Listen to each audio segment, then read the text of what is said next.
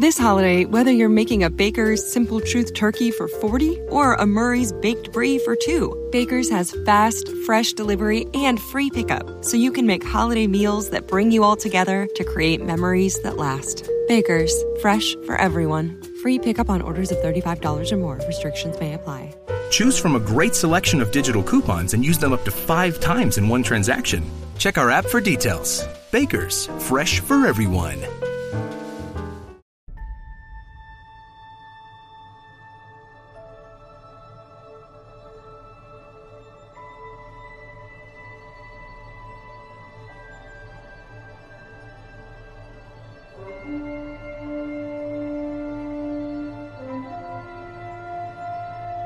Cuevas, volcanes, klingons y un final muy especial. Todo esto y mucho más nos trae Me Coges de la Mano, el decimoquinto y último episodio de la primera temporada de Star Trek, que una semana más nos disponemos a analizar. Este que os habla CJ Navas y don Daniel Simón. Dani, ¿cómo estamos? Hola CJ, larga y próspera vida, Nukneg y que el gran pájaro de la galaxia se pose en tu planeta. Casi hacemos esto, eh, tío. Casi lo hacemos. Eh, la verdad es que nos hemos hecho esperar un poquito. Échame la culpa a mí, que sabes que tú no has sido. Yo, yo sé que quieres ser muy políticamente recto por primera vez en tu vida, no echándome la culpa, pero sabes que la culpa es mía, que al final se el, me el día El día que yo tenga una cadena de podcast y un programa multimedia como fuera de series y sea el, gran timonel del asunto y me retrase, me echas la culpa, pero yo no te la voy a echar a tiempo. Además cumplimos un añito entre la última remodelación. Hoy que estamos grabando esto el, el 6, yo espero que entre el 6 y el 7 de marzo lo tendremos disponible en la cadena. Hoy cumple un añito el nuevo fuera de series.com con todo el planteamiento nuevo de la cadena y todo lo demás. Y estamos muy contentos y muy felices y muy celebrando el cumpleaños. Y además, mientras, mientras estaba preparando el programa y haciendo tareas mundanas aquí de casa y durmiendo a los niños, estaba escuchando el, el podcast que habéis hecho especial de, de repaso de, del año, ¿no? Y, y repasando lo que han sido los Power Rankings de, de fuera de serie, hemos visto que, que Star Trek Discovery ha estado ahí arriba todo el puñetero año, ¿eh? Todo, toda la puñetera emisión de la serie ha estado de las series más vistas en streaming y, y destacaba Marina que The Orville también ha entrado, que The Orville que es eh, eh, pues, pues la otra serie de Star Trek que hay ahora mismo en marcha, que, que algún día tenemos que hablar de ella aquí también. Sin ningún género de duda, sí, yo creo que podemos retomarla o como mínimo hacer un review ahora para cuando termine la, la emisión en España, pero sí era curioso este artículo que comentas tú que Marina hizo, pues desde que tenemos datos, desde que empezamos a hacer el Power Rankings, que es al final una clasificación de los episodios que está viendo nuestra audiencia. Al final todas las semanas preguntamos cuáles son las tres series que estás viendo ahora que destacas a la audiencia y desde que se empezó a emitir Star Trek hasta el final ha estado siempre en los tres primeros puestos y es la serie que más semanas ha estado durante su emisión e incluso ese parón de mes y medio que tuvo en, en, en Navidades siguió manteniéndose en alguno de las semanas durante el primer puesto y ha sido la serie más vista, como os digo, durante todo este año, desde el tiempo que llevamos haciendo el Power Rankings, que fue un poquito después, antes de verano, creo recordar que fue, que, que más o menos cuando lo tuvimos. Pero bueno, eh, venimos a hablar de Me coges de la mano, es cierto que vimos el episodio ya hace un poquito de tiempo, pero podemos comentar un poquito qué nos pareció el episodio, qué nos ha parecido el final, los dos últimos episodios, que yo tengo mis reservas, como hemos podido comentar, qué nos parecieron las escenas finales y luego, ya por extensión, hablar un poquito de qué nos ha parecido la temporada y qué esperamos para la segunda temporada.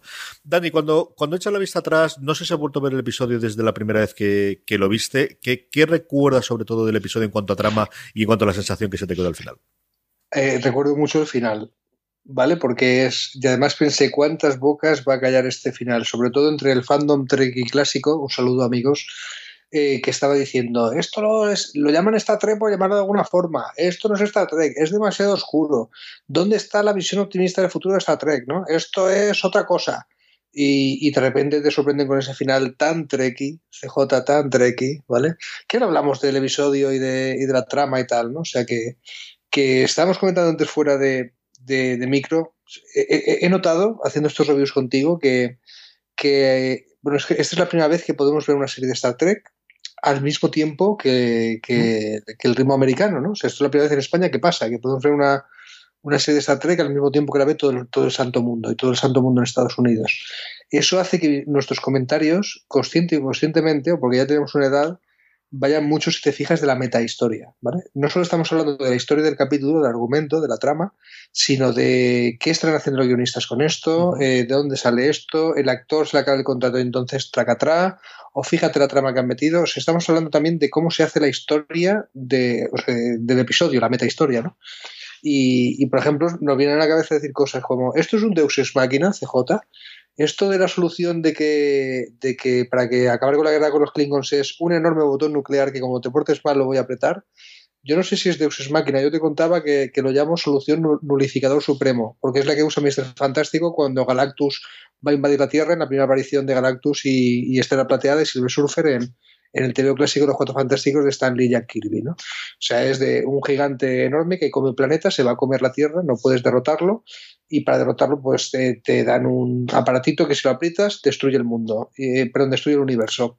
Y si destruye el universo, Galactus no tiene planetas para hacer ñam ñam. ¿no? Y entonces con eso pues logran decir, pues no destruyes la Tierra o, aprieto el botoncito. Y aquí la solución es muy parecida, ¿eh? es una solución nulificador supremo que no sé si es una derivada del Deus Ex Máquina o cómo está esto. Sí, yo creo que es... Eh, y podemos comentar un poquito el episodio. A mí no es. No me han gustado especialmente los dos últimos episodios. Creo que lo más fojito de. Pero te ha gustado el final. De la primera temporada pero se me erizaron el pelo. Es decir, te diría los pelos como escarpia, pero es que suena a frase hecha ya que me está riendo. No, no, no. Es decir, desde que vi el NCC 1, que es lo que te aparece al minuto y medio antes de que termine el episodio en eh, cuando estás analizando de dónde viene la señal, y luego, evidentemente, bueno, en cuanto empieza a verse la silueta de la Enterprise y empieza a sonar la sintonía, es una cosa de, de eh, eh, eh, bueno, pues sí, es fanservice total y absolutamente. Es totalmente, pues sí, y, bueno, yo he entregado, totalmente entregado, totalmente entregado la causa de, de, de, decir, hombre, ¿ha valido la pena por los episodios? Tampoco, pero casi.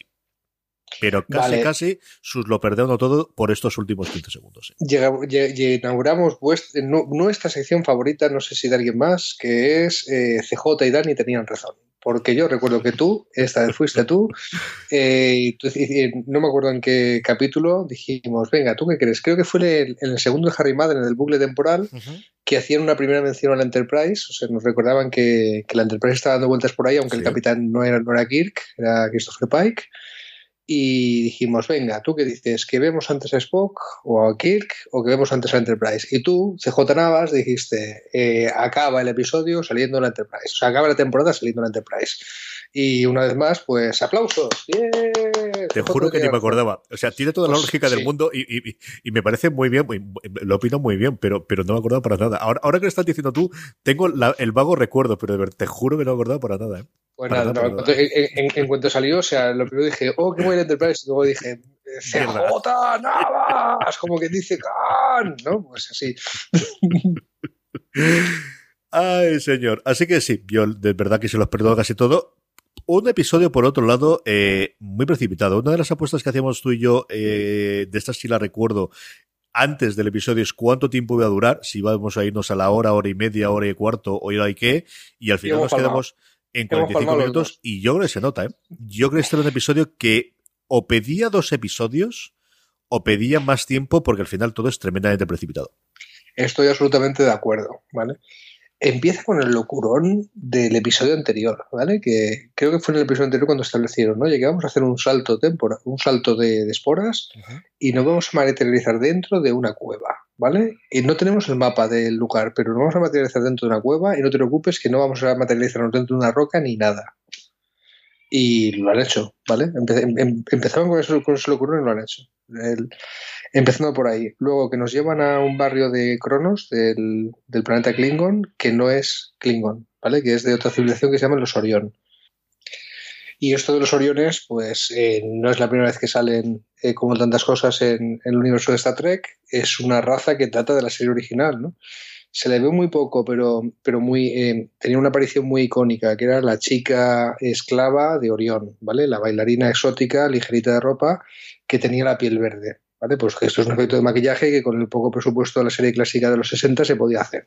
Y se convirtió en un pequeño icono de, la serie de la ciencia ficción, ¿no? En muchas convenciones de Star Trek hay chicas que se visten de chica eh, bailarina de Orión con la piel verde, igual que muchas se disfrazan también de Leia esclava de Jabal Hat, ¿no? O sea que los Oriones están establecidos y como una raza de piratas, de pendencieros, de tal, y resulta que es de los pocos mundos que por ser pirata, pendenciero y todo esto, pues tienen bajada permanente en Cronos, en el planeta natal Klingon. Y hay un barrio pues de los Oriones. Y de todos los puntos de Cronos que nos pueden enseñar, nos enseñaré este. Me parece un poco random, ¿vale? Me parece un poco aleatorio. Eh, ganas de no enseñarnos eh, pues algo más Klingon, creo yo. Pero bueno, funciona, no molesta. No deja de haber Klingons por ahí que se van a los garitos de apuestas eh, Klingons. Hay momentos interesantes de, de, Tyler teniendo, pues si no flashbacks, pues recordando cuando ha tenido una conciencia Klingon dentro, pues como para hablar Klingon, por lo menos, y caerle bien a los Klingons, porque fíjate, un humano que habla Klingon, jaja, qué gracioso, y con eso consigue información, ¿no? Y ahí se meten Filipa, Michael y, y Tyler como parte de la misión, pues haciéndose pasar por contrabandistas para, para conseguir información y para conseguir llegar a donde tienen que llegar a, a, a dejar la bombita con la que piensan acabar con la guerra. Sí, toda la parte. Eh, ¿La parte de Filipa te ha gustado el cómo lo han tratado en estos dos últimos episodios también, Dani?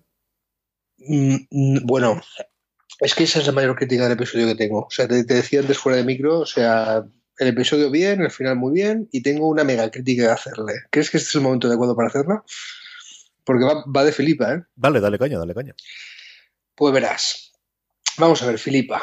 Eh, es la Filipa malvada, la emperatriz malvada del universo espejo, ¿vale? Entonces tiene un plan que para la federación buena del universo eh, normal es súper out of the box, ¿no? O sea, necesitamos pensar algo fuera de cómo piensa la federación, porque si no, eh, nos, vamos a, nos vamos a la porra, ¿no? O sea, y, y, y, quién mejor que alguien que no es de la federación, sino que es de todo lo contrario, ¿no? Para hacernos pensar de esa forma. Entonces le ocurre este plan loco de, de ir a llevar la guerra al planeta Klingon y amenazarles y tal, vale, bien. Hasta ahí está jugando un papel, ¿vale? Es una situación desesperada, exige medidas desesperadas. Ahora hablamos de, del gran dilema del episodio, ¿no? Que es lo de si el miedo nos tiene que hacer eh, olvidar nuestros principios por un bien mayor, porque tenemos mucho miedo. Esto es la chicha chicha chicha del episodio, es muy trequi la cosa y ahora hablamos. Pero te voy a hablar de lo que me ha chirriado de Filipa. Vamos a ver. Star Trek Discovery, precisamente tú, precisamente la serie que has sacado, la primera serie de Star Trek en sacar personajes LGTB regulares, que ha sido portada de The Advocate, que es la revista oficial del movimiento LGTB, por así decirlo, en Estados Unidos, por la pareja de regular de personajes gays que tienes, vas y me haces con un showrunner eh, eh, fuera del armario, con, un, con, una visión de la diversidad sexual brutal, vas y me caes en uno de los mayores tópicos de Hollywood y de la serie de televisión de la historia en lo que se refiere a mostrar la bisexualidad, ¿vale? El homosexuales ha habido en, las películas eh, durante mucho tiempo. Lo que pasa que una de las cosas que consiguió el movimiento LGTB acabar con ello es un tópico de que estaba muy bien sacar un personaje gay mientras fuera un rasgo de lo malvado que era, ¿vale? So, tú si querías sacar un personaje que era malvado, pues lo hacías que le gustaban los señores si era un chico, le gustaban las señoras si era una chica, y con eso pues era, era como un rasgo más de, de su malignidad, ¿no? Igualmente con los bisexuales, ¿vale? De hecho, en Star Trek ha, ha quedado este tópico muchas veces. Acuérdate que en Espacio Profundo 9, cuando nos íbamos al universo espejo, en uh -huh. Espacio Profundo 9, salía la, la Kira espejo. ¿Y cómo sabías que era malvada? Porque le gustaba la carne y el pescado, ¿vale? Porque se tiraba señores y se tiraba señoras. Pues aquí cogen y para y vuelven a caer en esto. O sea, en una serie que está rompiendo el tabú de la homosexualidad de Star Trek, que no había mostrado un personaje abiertamente gay hasta ahora, y mira que han tardado 50 años en, en hacerlo, para decirnos lo malvada que es Filipa, nos hacen ver que en el planeta este de Orión le gusta la carne y el pescado, y se tira un señor y se tira una señora. Pues esto es una forma estereotípica de mostrar la bisexualidad que no le hace ningún favor a la visibilidad del movimiento LGTB y, de la comunidad bisexual en particular, en la que me parece mentira que un showrunner de la comunidad LGTB haya caído. ¿Qué quieres que te diga? O sea, ha, ha sido una pequeña, pequeña decepción que creo que no se han dado ni cuenta, ¿no? De que estaban repitiendo el cliché de, de la Kira Espejo, pues Filipa Espejo es mala y como es mala es bisexual y no hay manera de mostrar un personaje bisexual si no es como su bisexualidad como un rasgo de, de, lo maligno que es, ¿no? de lo pervertido, de lo, de, de lo degenerado que, que es. Pues, pues, muy mal, ¿qué quieres que te diga? Muy mal. Creo que, creo que han metido la pata fue una escena que además salía sin ton ni son y, y es muy ni siquiera jugaba. Sí. sí. porque si siquiera, si hubiese sido una parodia o intentar hacer un reflejo de lo que clásicamente eh, tenía Kirk, ¿no? Desde siempre se acostaba con la chica, fuese del color que fuera, que según quiera el maquillaje, podéis encontrarla, pero me pareció tan extraña sin entrar en la parte que, que tú analizas, ¿no? Que, que, ahí conoces mucho más que yo, es algo que, ha ocurrido también, por ejemplo, con The Good Fight en esta última temporada, en el que tienes un desnudo que también es sin ton ni son. Yo no sé si es una cosa que se ha empeñado de, mira, ya estamos en CSB All Access, no estamos en la cadena en abierto y podemos hacer estas cosas, pero no acaban de coger realmente el punto, ¿no? De, de, no, no, somos HBO, pero queremos serlo de mayores y no sabemos exactamente qué hacer con este tipo de escenas. Bueno, en el sector Trekkie que está metiéndole hostias a Discovery precisamente por ser poco Trekkie, ¿vale? Decir, es que esto es muy oscuro, es que esto es muy tal. También le ha metido bofetadas a esto, ¿no? O sea, en plan de Star Trek se supone que es una serie familiar, una serie para todos los públicos y este tipo de escenas de sexo súper random, injustificado, pues eh, van a espantar una parte de la audiencia. Esto lo han dicho amigos nuestros de otros podcasts de Star Trek que han criticado este tipo de escenas precisamente porque mmm, como que se han pasado de progres, es lo que vienen a decir nuestros compañeros. Y yo la critico exactamente por todo lo contrario, porque no, no, hay, no hay nada más retrógrado que mostrar la bisexualidad como un signo de, de, personaje maligno. O sea, no hay nada más retrógrado que eso. Y estamos en 2017, señoras. 18, Dani, 18. Tú te quites años. Coño. No te quites años que, que contar de Sí, esto pasa los primeros meses del año. Tienes razón. Por lo demás, eh, ¿alguna cosita más que te quede del episodio y hablamos un poquito ya de toda la temporada? Pues bueno, deberíamos comentar al final, ¿no? El, vamos a ver, primero el dilema ese que comentábamos.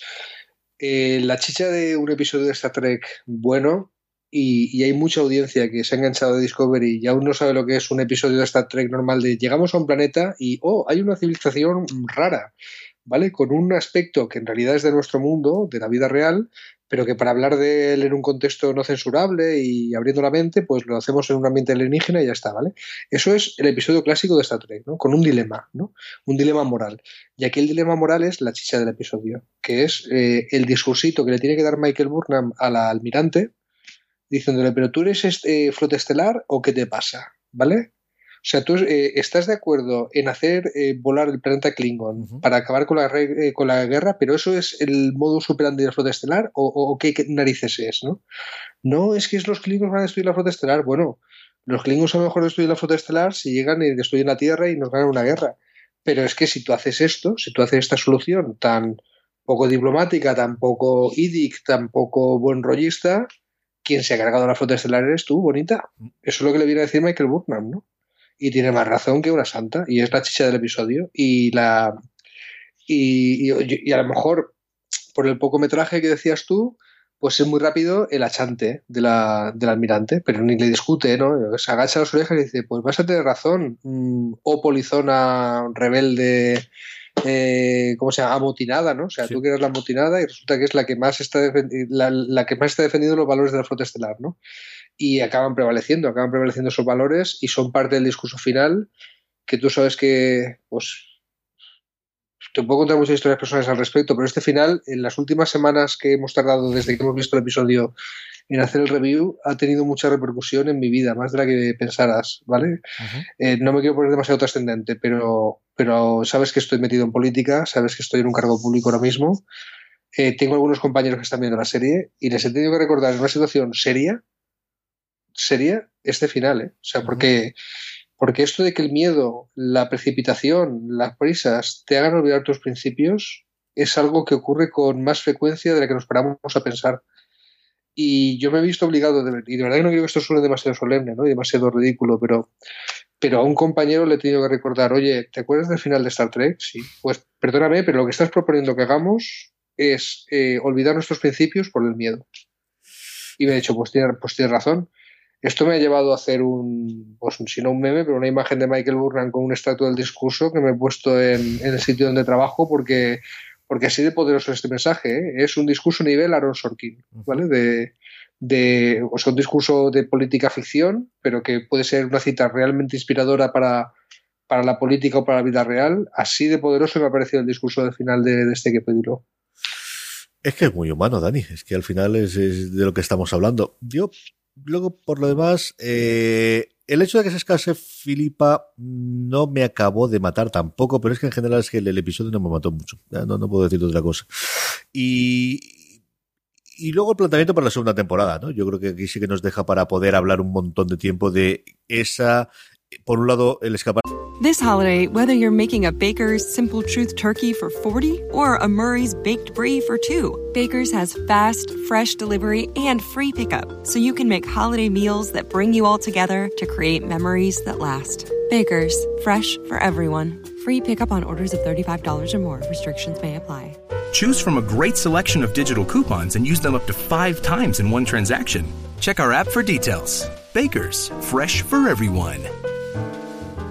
¿No se merece tu familia lo mejor? Entonces, ¿por qué no los mejores huevos? Ahora, Egglands Best están disponibles en deliciosas opciones. Huevos clásicos, de gallina libre de jaula y orgánicos de Egglands, que ofrecen un sabor más delicioso y fresco de granja que le encantará a tu familia. En comparación con los huevos ordinarios, Egglands Best contiene la mejor nutrición como 6 veces más vitamina D, 10 veces más vitamina E y el doble de omega 3 y B12. Solo Egglands Best. Mejor sabor, mejor nutrición, mejores huevos. Visita egglandsbest.com para más información de Filipa que no sabemos qué va a ocurrir en la segunda temporada con ella y luego esa aparición del Enterprise al final nos da el pensamiento de qué ocurre ahora, seguimos con nuestra Discovery, eh, la Enterprise va a estar dentro, vamos a empezar la segunda temporada diciendo adiós, ya nos hemos visitado y despidiéndose las dos naves, ¿qué esperas tú que podamos tener al principio de la segunda temporada? Bueno, primero eh, los guionistas han dado tiempo ellos mismos y, y, la gente que hace la serie para encontrar un reemplazo a Lorca, ¿vale? O quizá para convencer a, la actora que firme de nuevo. ¿eh? Pero han dicho, bueno, no sabemos quién va a ser el capitán de la Discovery. Eh, pónganle, vuelvan en 2019 y se lo diremos. Ya dejan claro que, como yo te indicaba, es que ni los propios guionistas se creen al pobre Saru como capitán permanente de la nave. Para bien o para mal, podría haber sido muy interesante, pero ni, ni ellos se creen a Saru como capitán permanente. Entonces, eh, está de capitán en funciones hasta que aparezca alguien y de camino a encontrarse con su nueva persona que va a ser eh, la que lleve la capitanía, pues se encuentra en Enterprise, ¿vale? Veremos si está justificado. Tienen ahora eh, año y pico para inventarse pues una buena excusa de, por qué aparece Enterprise y quién va a ser el capitán, Y a lo mejor, oye, en el mejor de los casos, eh, convencen a Chris Isaac para retomar el papel y entonces aparece Lorca Lorca prima, ¿no? O sea, Lorca del universo normal, porque ya sabíamos que Lorca era, era Lorca espejo. oye, puede pasar y lo que espero de la siguiente temporada es que sea una serie más clásica de Star Trek, más de naturaleza episódica, de explorar.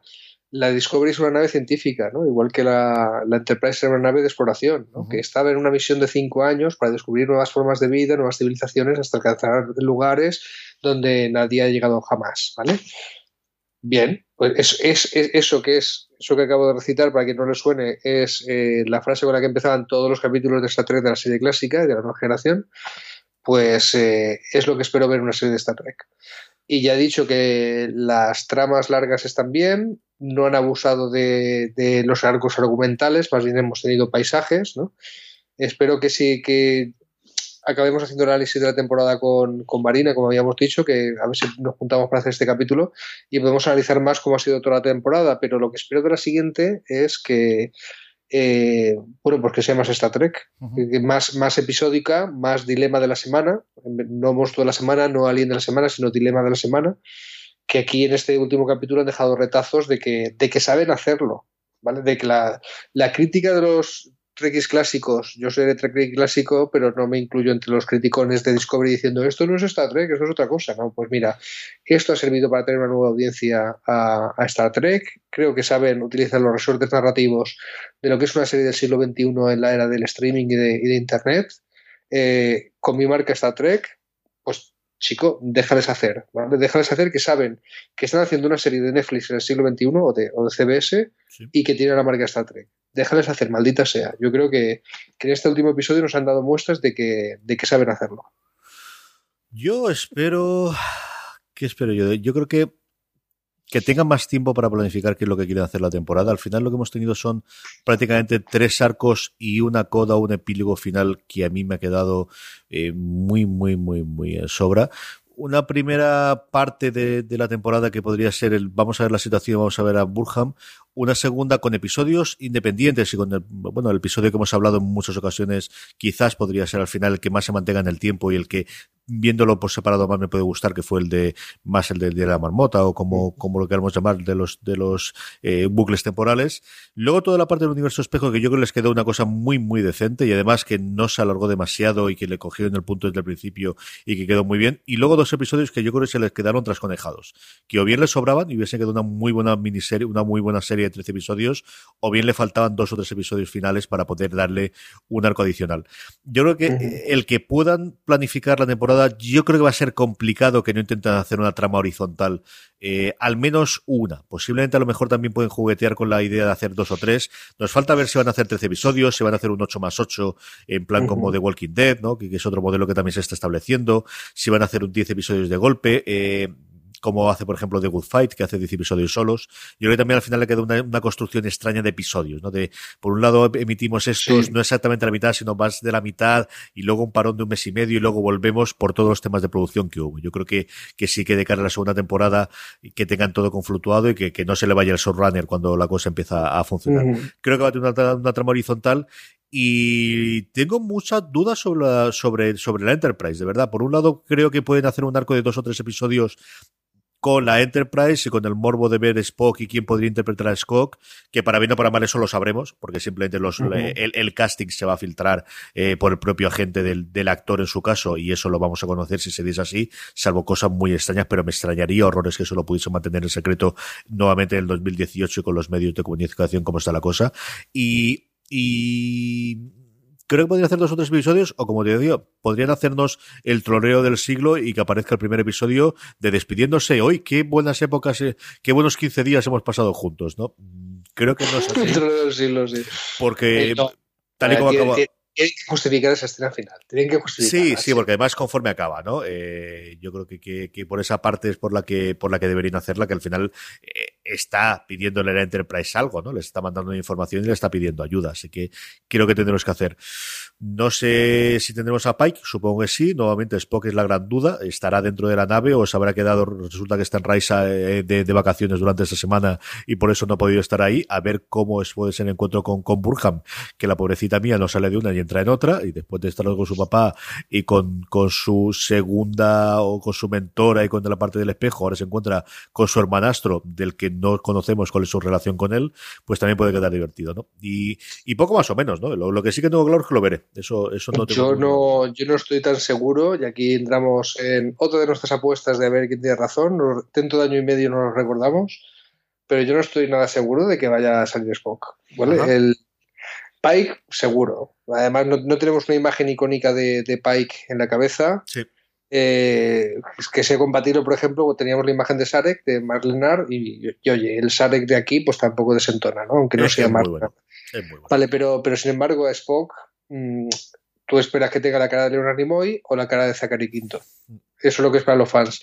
Leonard Nimoy eh, está muerto, el pobre hombre, y Zachary Quinto no creo que vaya a poder salir por temas de derechos. Recordemos que, en un momento dado se separa, eh, la franquicia de Star Trek se separa entre CBS y Paramount. Paramount se queda los derechos de las películas, que son pues, el relanzamiento que hizo JJ Abrams, ¿no? con Zachary Quinto haciendo de Spock y haciéndolo muy bien, que tiene sus fans y tiene su trama, que para distinguirlo precisamente de la televisión, pues se, inventan esto de que es una realidad alternativa, que aparece en la primera película el propio Leonard Nimoy haciendo del Spock prima, del Spock del universo de Star Trek normal, eh, dándole el relevo al, otro universo, creo que lo han llamado universo Kelvin, ¿vale? Entonces las películas están eh, pasando en un universo alternativo eh, distinto al de la televisión. El de la televisión es el universo normal de Star Trek, el que conocíamos de otras series.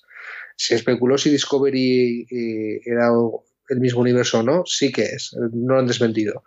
En ese caso, en, este contexto, de meta historia, porque no podemos separarlo, igual que tú no has podido separar el tema de que sabes que largaron a showrunner, que la estructura de episodios, no sé qué, que todo esto que yo llamo meta historia está afectando la historia.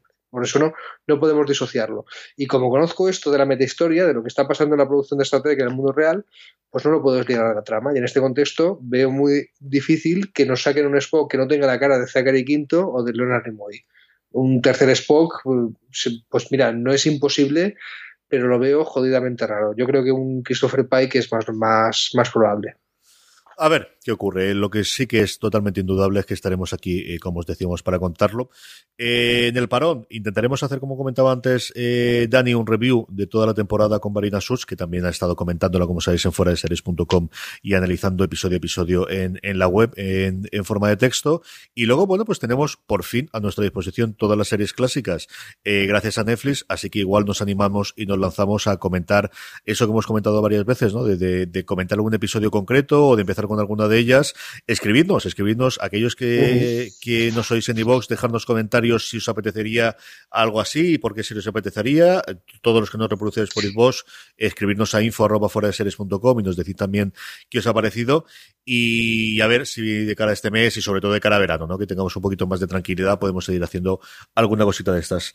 Sí, cualquier, cualquier, cualquier excusa es bueno para seguir haciendo podcast contigo, CJ, y yo insisto, yo creo que, que es casi un servicio público el de que Trek y Ignominiosos y que nos hemos chupado todas las series, eh, recomendemos episodios imprescindibles porque para, para que la gente se, se, cure el mono, ¿no? Y, y, yo entiendo que la gente no quiere enfrentarse a, a cinco series de televisión, más una serie de dibujos animados, más eh, ocho películas, pero aquí estamos la gente que nos hemos chupado todo eso para filtraroslo, querida audiencia, y si queréis así, pues os recomendamos nuestros episodios favoritos o los imprescindibles y os lo, y os lo contaremos. ¿no? Sí, además yo creo que es una cosa que puede ser divertida, podemos ir anticipando en cada uno de los programas cuál va a ser el siguiente que vamos a ver para comentar en la siguiente, en el siguiente episodio, y así la gente tiene una semanita, dos semanitas, depende de lo que decidamos para poder verlo, y yo creo que puede ser un formato bastante atractivo, como digo, pues a la vuelta de Semana Santa o siendo bastante más optimistas, si, si me apuráis, más realistas, de cara a verano que tengamos un poquito más de tranquilidad. Tenemos comentarios, ¿no? De, sí, de teníamos un comentario seguro en. Da un segundo, que lo recupere de iVox. Yo lo tengo aquí ya. Léelo tú. Ok, sí, pues nuestro amigo Fernando Montano, que sabéis que está haciendo un podcast con, con mis ex compañeros del Club Estrategia Alicante, Javi García Conde y, y Antonio Barnett, él nos está contando que nos recuerda que hemos palmado CJ, que ni 60 ni 90 minutos, ¿Cierto? al final un capítulo de 45. Se han decantado por hacer un final de temporada y un capítulo muy Star Trek, resuelto con todo con diálogo y no con disparos. El último minuto me hace pensar que la segunda temporada será mucho más de exploración y de aventuras, larga vida y prosperidad, compañeros. Pues aquí está Fernando Montano, eh, igual que yo, a lo mejor confundiendo los deseos con la realidad. Yo creo que es más probable lo que tú dices. Eh, recordemos también, imposible otra vez separarse de la meta historia. Sabemos que que originalmente se planteó Star Trek como una serie antológica en la que cada temporada pues no tuviera nada que ver con la otra, en plan American Horror History, y que, y que ocurrieran naves distintas, creo que algo de esto había, ¿no? Uh -huh. el, bueno, pues a lo mejor el heredero de aquella concepción original es que aquí sí hemos tenido la trama de las esporas, la trama del universo espejo, del Lorca espejo, al final que ha sido la trama tal, pues se inventen otra cosa, ¿no? Pero interesante también las piezas del tablero, ¿no? Que, que, han dejado por ahí. Tyler está en el mundo Klingon, Filipa está por vueltas, Harry Mad pues sigue siendo una pieza que pueden coger en un momento dado, ahora sale la Enterprise. Oye, pues las piezas de, del tablero que han, que han, diseminado y que echarán mano de ellas en algún momento, pues, pues son interesantes, ¿no? Sí, yo creo que te queda un montón de actores que han sido importantes esta temporada que falta ver qué peso pueden tener en la segunda. Actores, porque al final, realmente el, el trío calavera que nos ha quedado en la nave son tres. Tenemos cuatro o cinco personas más en el puente de la que, y lo hemos comentado varias veces en el episodio, no sabemos prácticamente nada, aparte de su aspecto físico y lo que intuimos un poquito de su personalidad, saliendo de Saru, eh, saliendo de Burham y, y, saliendo de. Se me ido el nombre de esta buena mujer. Tilly. Y de Tilly. No sabemos absolutamente nada más de lo del puente y no nos queda nadie más dentro del puente de, de la, de la Discovery de, de hoy. Y, y uh -huh. lo normal en cualquier serie, yo no digo de Star Trek, sino de cualquier serie, es que tengamos seis, siete personajes cuando es una serie coral de este plan eh, alrededor de ellos y nos falta como tres o cuatro personajes. No sabemos. Pues ojalá. Pues sí, ojalá pase eso, o sea, ojalá pase que conozcamos más de los personajes del puente, pero me temo que en la siguiente temporada vas a tener que eh, introducir a una nueva persona que ocupe la capitanía, más lo que ocupe lo de la Enterprise, ¿no? Hola, soy Christopher Pike, ¿cómo están? Eh, ahí no le veo mucho margen para presentarnos más a los personajes del puente, pero bueno, siempre está la solución clásica de Star Trek, que es un away team, ¿no? Un equipo de salida. Oh, Dios mío, hemos llegado al planeta de la semana tenemos que bajar, ¿vale? La capitana se queda en la nave, la clásica se iba, ¿vale? Pero venga, pues hoy bajas con la chica esta que tiene un implante cibernético del puente y así de paso vamos a ver más de ella. Esto puede pasar, ¿no? Si vas introduciendo a los personajes secundarios en el awaiting para darle más protagonismo, pues podrían hacerlo. Otra patata que nos tiramos y de aquí a año y medio veremos si tenemos razón. Hay otra última posibilidad y es que por algo que ocurre en los dos primeros episodios, el primer episodio cuando lleguemos, una de las dos naves, sea la Enterprise o sea la Discovery, se vaya a freír puñetas y esto sea un nuevo Voyager en el que tengamos que combinar las eh, tripulaciones de las dos naves para crear una única nave a partir de ahí y de ahí tengamos tres o cuatro personas de la Enterprise que se una a la Discovery o viceversa. Traca, tra. Mm, podría ser. Sería más fanservice todavía, pero bueno, lo compraríamos perfectamente.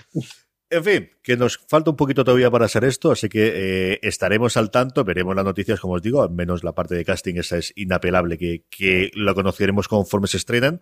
A ver qué nos dice CBS All Access y por extensión Netflix en cuanto a la siguiente temporada, si vamos a ir a finales de este año 2018, si el estreno no se va a producir hasta el 2019, porque yo no recuerdo si hay algo oficial. Dani, tú que has visto más alguna cosa últimamente americana, teníamos fecha ya no de retorno, sino de si ellos desde el principio han dicho de no esperéis nada para este año que llegará el año siguiente.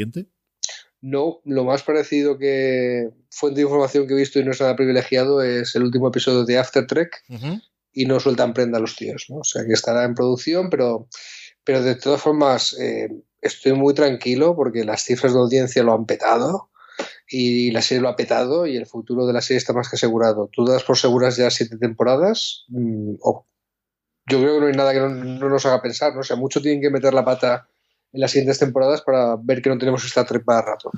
Así que en ese sentido estoy, estoy tranquilo, puedo tener paciencia. Si me da mono, tranquilos señores, que tenemos cinco series de esta Trek y una serie de dibujos animados y, y nueve o diez películas que haya perdido la cuenta para, para ver. ¿no? Sí, dura, va a durar muchísimo. Yo no sé exactamente los contratos si será igual que ocurría antiguamente en el caso de las emisiones en abierto, que el estándar era siete años y eso en parte es lo que hizo que, quitando pues Enterprise y la serie clásica todas se fuesen esos siete temporadas. No sé cómo será el caso aquí. También tienes mucha más gente que está saliendo y entrando de la tripulación por, por motivos de, de, de, de los personajes y de la historia pero desde luego no va a ir a menos. O sea, a día de hoy no, le queda poco, ¿no? Y más aún, teniendo en cuenta que estamos en, temporadas, esta ha tenido 13, 15 episodios, perdóname, no sabemos tampoco si la segunda va a tener 15, vamos a ir a 10, o, como os digo, lo que podría ser mi apuesta que fuesen a 16 y hiciesen 8 más 8, que es el modelo de, de The Walking Dead y parece que funciona. Bueno, y luego está otra, otra meta historia que se puede, que se puede enredar en, en, las tramas de esta Trek, que es la existencia de The Orville, ¿no? O sea, el otra, lo, que, lo, que, hemos llamado la otra serie de Star Trek que está en marcha, ¿no? O sea, esta serie es el Mafarlán, el de Padre de Familia, pues con mucho humor que no viene muy a cuento, pero se ve que el hombre Pero que tiene sus fans, ¿eh? Porque a mí no me gusta absolutamente nada, pero hay gente que la parte, de las partes que más, me gusta de, más le gusta de The Orville, ¿eh? Es que, es que yo creo que hay que ver las dos, ¿vale? Y no pasa nada, o sea, que la gente esté discutiendo cuál te gusta más, tal, cuál es más Trek y cuál, pero, pero digo yo, hay que elegir. En serio hay que elegir, o sea, ¿No hemos superado ya el debate Star Trek y Star Wars? ¿De verdad no lo hemos superado ya? pues, pues debería, pues yo sí, tío, yo hace tiempo que lo he superado y he dicho, pero yo no voy a elegir, yo voy a disfrutar de las dos, yo soy más trekkie que otra cosa, ¿vale? Pero yo voy a, ir a las nuevas de películas de Star Wars al cine con la ilusión de un niño y, no me vengas con que soy trekkie, ya sé que soy trekkie, tengo una camiseta de Star Trek a ver la película de Star Wars y da igual, ¿vale? Y mis amigos que les gusta Star Wars luego se vienen conmigo a ver la de Star Trek y, y no pasa nada. Pues con esto igual, coño, o sea, The Orville es un homenaje, una carta de amor eh, eh, a lo que era el espíritu de la serie de la nueva generación, ¿vale? O sea, eh, algunos están diciendo es que Star Trek es, Discovery es muy oscuro y The Orville es más luminoso, más fiel al espíritu Trek y tío, déjame, déjame ver qué quieren hacer los guionistas de Discovery con eso que tú y yo llamamos espíritu Trek, ¿vale? Pero eso no me impide disfrutar de The Orville. Ahora, te digo que como la audiencia de The Orville se ponga seria, acabará afectando a Discovery de una forma u otra. Hay un antecedente, acuérdate cuando empieza a petarlo Babylon 5 y hay una serie de Star Trek en marcha que nos gusta mucho que se llama Espacio Profundo 9 que empieza a, contagiarse mucho de Babylon 5. Ostras, que si esto lo está petando, pues acaba influenciando a los guionistas. Y, y Babylon 5 era una serie de una estación espacial que tenía que fue de las primeras en presentar no, no episodios sueltos, sino tener un arco documental, y Espacio Profundo 9, que empezó teniendo episodios sueltos, acabó teniendo un arco documental. Sí. Eh, o sea que si The Orville empieza también a tener sus temporadas, a tener sus audiencias y tal, puede que se acabe enredando la trama de Discovery, perfectamente. Y estaremos, como os comentaba antes, aquí para contarlo. Dani, un abrazo muy fuerte y nos hablamos dentro de pronto. Un abrazo muy fuerte, la y próspera vida. Tengo muchas ganas de seguir grabando contigo. Y a todos vosotros, querida audiencia, espero que hayáis disfrutado con estos recaps que hemos ido realizando de todo Star Trek Discovery. Sabéis que tenéis muchísimo más contenido, eh, tanto de Star Trek Discovery como del resto del mundo de las series en fuera de series.com. Y como siempre os digo, recordad, tened muchísimo cuidado y fuera.